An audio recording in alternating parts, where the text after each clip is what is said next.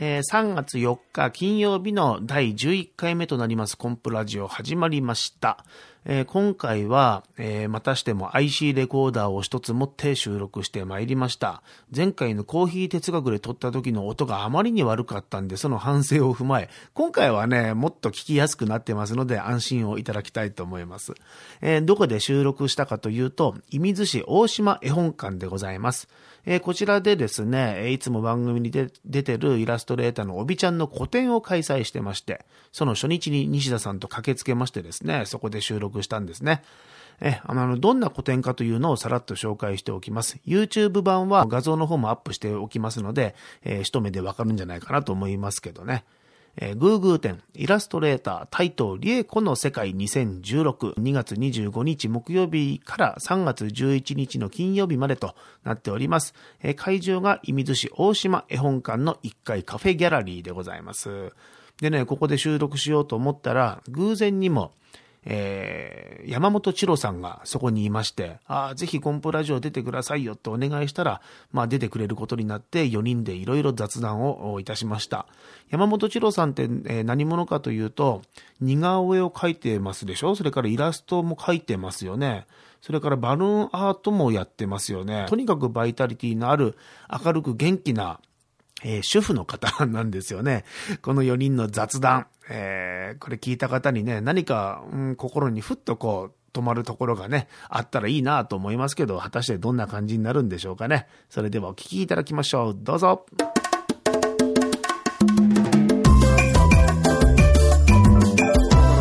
あその戦争といえば、私アルファで作品展した時に、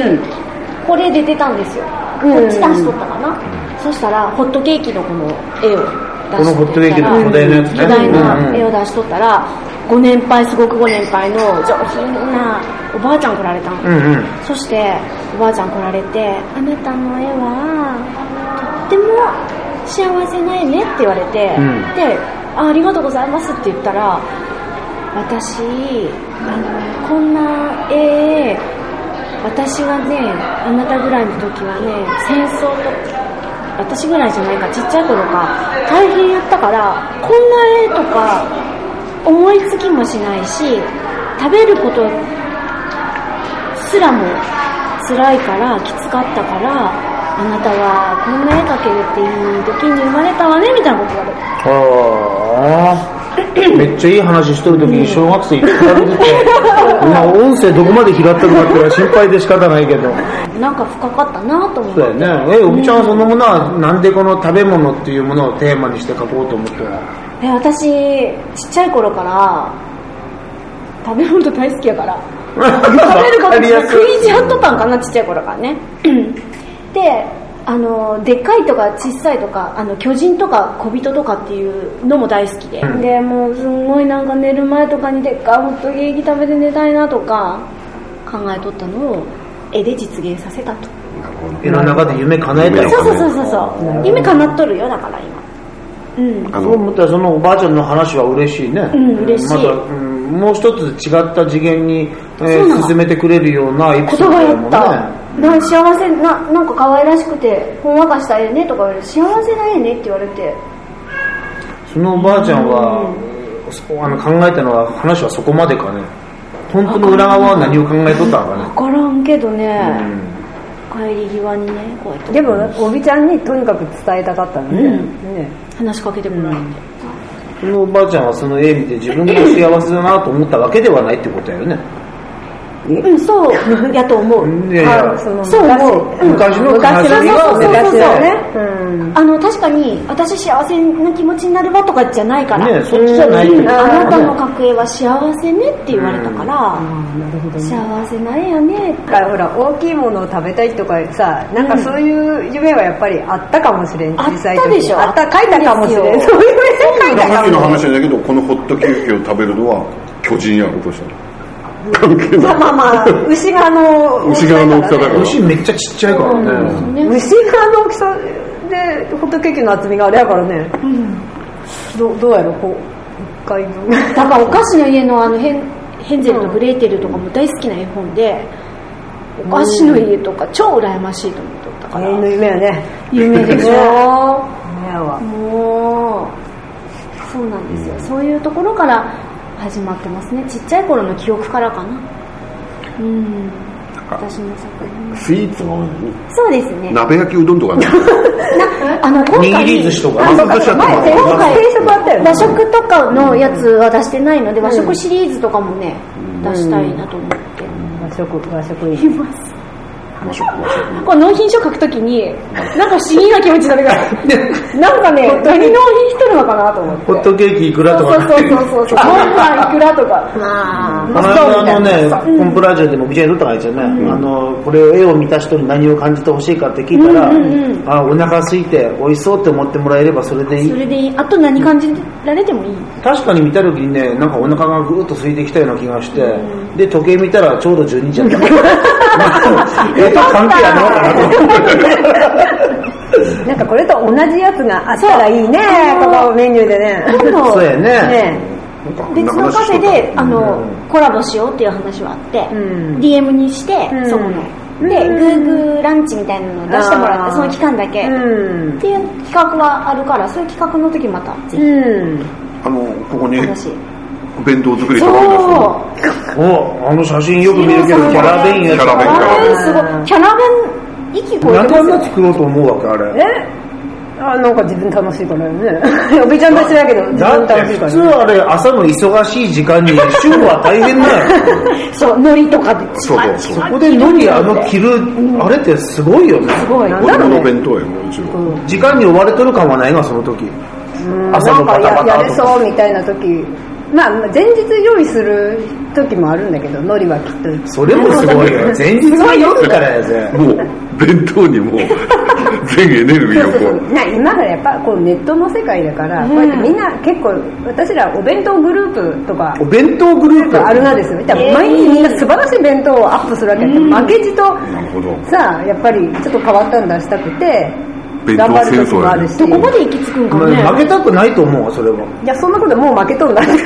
思いでちょっと新作今うんすごいね新作やからね作品やからねその新作またちょっとメールで送っててくださいなこの YouTube 版にでもこアップれしてこみれよう今あのほらコンテスト用にやっとかまだコンテストのあまだ見せれんがだすごいよなううんこうこのやつあ巻き寿司えー、すっげえチロさんさん巻き寿司で似顔絵は作らないんですかなんちゅう手間かかること言うなんか似顔絵巻き寿司ねまあ、でそうやっぱり特徴のある顔じゃないと無理ですか難しいよね、難しいただでさえ巻き寿司めんどくこうでうもまくいかないんだそっでも似顔絵弁当作っとったねうんあでもあれの方が楽入な賞したねか入賞そううんあれの方が立体で作ねれるから楽なんだねだって巻き寿司ってやっぱねこう考えて配置そういうしこてとだね巻いて切らん置いて巻いてあー切らんとわからんからあそうかできたらすごいけどねできたらすごいうんえそれを、まあ、あの持ってく子供たちはどんな反応なのなんか意外と冷静やよね本人たちは冷静なんだ意外と他の子たちの方がうわすげえみたいな、えチロだってストレス溜まったりするえたまるたまるあそうなん子持ちはたまるやろなんそかこれだけなんか楽しんでやっとってさ、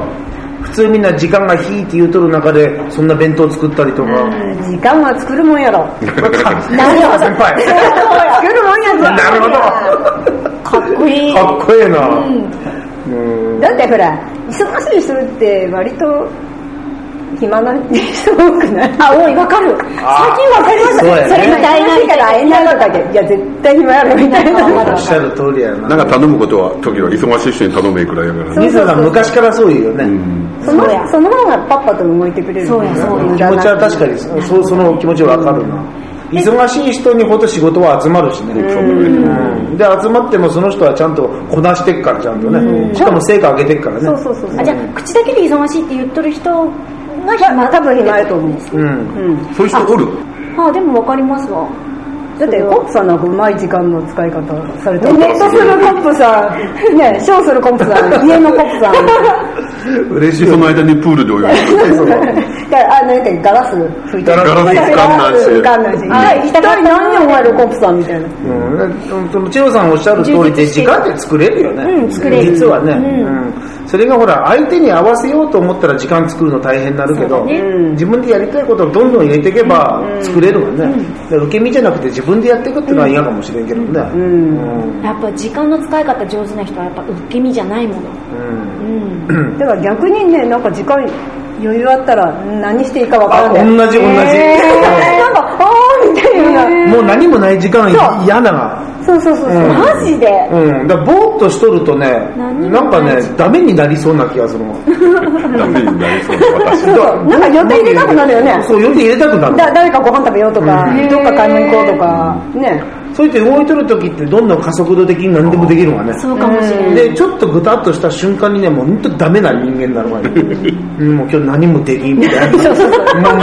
たいちょっと寝とるなかそうねなんかそんな感じいで、や本当そうやねなるほど時間の使い方みたいなもんってね私西田さんから教わったんですよあ西田さんってね手帳前やったんですよそうそうでっかい手帳を持ち歩いてあそうだ持っとったねすごいである手よ帳を見たらきめ細かく書いてあってで鉛筆でいつでも消せるようになっとってであれ見た時におあ手帳っていいなと思ってでそれから手帳買うようになったで手帳に何か書き始めるとそれを埋める楽しみみたいなものも出てくるあよねででそれができとるかどうかの確認する楽しみもあるしそんなの。うんだからこう予定書いてね、あったこと書いてよ、何もない時は昼天ぷらそば800円とか ねとりあえずとにかく何か書いとくあの白いのは作りたくない、わうん何かなんか書いとくえそれがブロムグのあブログ系あれについてるブログはねまたね一応今今年から毎日書こう思ったんだけど結構短い文章であの瞬間的に楽しめるブログやねうん結局ね書きたいことあったとしても書いてしまったら全部出てしまうがねうちにこもるもんがないげんうまく言えんけど、うんだから私の場合逆やなうちにあるもの出すことで整理されるなと思っとくけどうん、なんかそうその書くいうことがなんかね、まだちょっと喋ったりなんとかするなら何でも喋るんだけどもう書い書い書くことによって書くいう声が満足してしまう、あ満足うん、そうそう書くいう声を満足してしまう大体私ほらなりわいとしてしていきたいのは別にブログ書きたいことにないから書くことにないから他でやっぱ書きたいそこで書くいうこと満足してしまったらね欲求がこれまずいなと思ってわざと短くやるこれでもそう思ったらそのコンプラジオと逆の話だよね